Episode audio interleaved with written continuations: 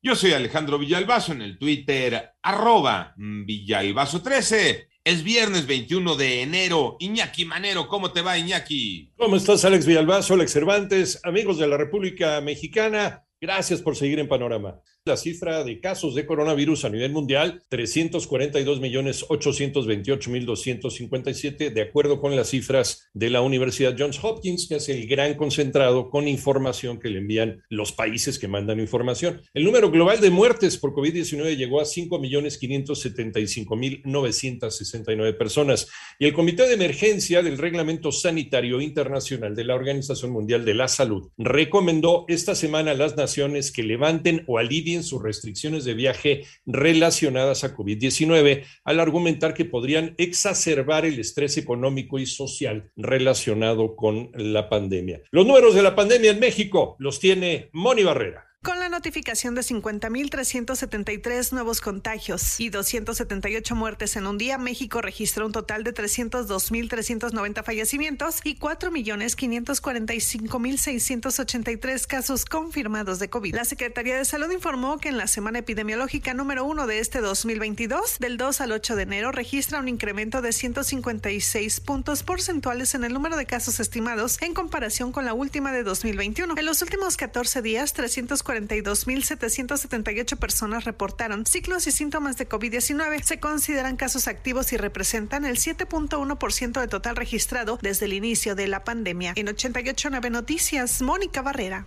En el panorama nacional, la Fiscalía General de la República informa que se giró una orden de aprehensión contra Inés Gómez Montt y su esposo Víctor Manuel Álvarez Puga, además de otras siete personas presuntamente implicadas en los delitos de delincuencia organizada y operaciones con recursos de procedencia ilícita.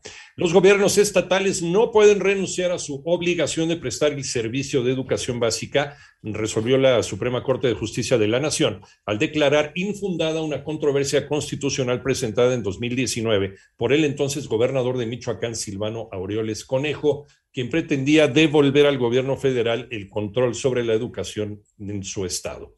La Fiscalía General de Justicia en Ciudad de México dio a conocer que tras el hallazgo del cuerpo de un bebé en el penal de San Miguel en Puebla, se inició con una investigación para determinar si el cadáver fue sustraído de algún anfiteatro de la capital del país y detalló que hasta ahora no existe denuncia alguna sobre la desaparición o sustracción del bebé. Otorgaron un nuevo amparo a la exfuncionaria federal Rosario Robles. Manuel Hernández. Rosario Robles tiene una nueva oportunidad para poder dejar la cárcel, ya que el noveno tribunal colegiado en materia penal le concedió un nuevo amparo para que el juez de control revise si ya fue derogado el delito del ejercicio indebido del servicio público, por el cual fue vinculada a proceso y se le impuso la medida cautelar de prisión preventiva justificada. Los magistrados resolvieron que los derechos constitucionales de la ex servidora pública fueron violentados debido a que el juez Ganter Alejandro Villar no atendió la solicitud hecha por la defensa de analizar la vigencia del delito. Con esta resolución, una vez que sea notificado el juez, deberá dejar insubsistente la resolución de la audiencia del 26 de octubre de 2020 y señalar fecha y hora para la reposición de la diligencia, en la que solo se deberá analizar y pronunciarse sobre si ya prescribió el delito que se le imputa a Robles Berlanga. En 88.9 Noticias, Manuel Hernández.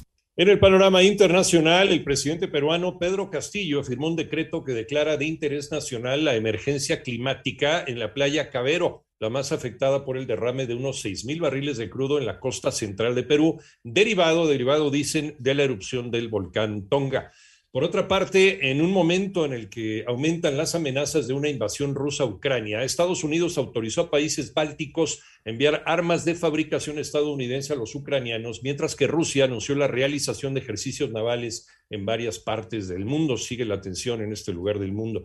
Un atentado con carro bomba dejó un muerto y al menos cinco heridos frente a un complejo de sedes oficiales y de derechos humanos en Saravena, un municipio colombiano limítrofe con Venezuela, donde grupos armados ilegales mantienen una violenta confrontación por el control territorial.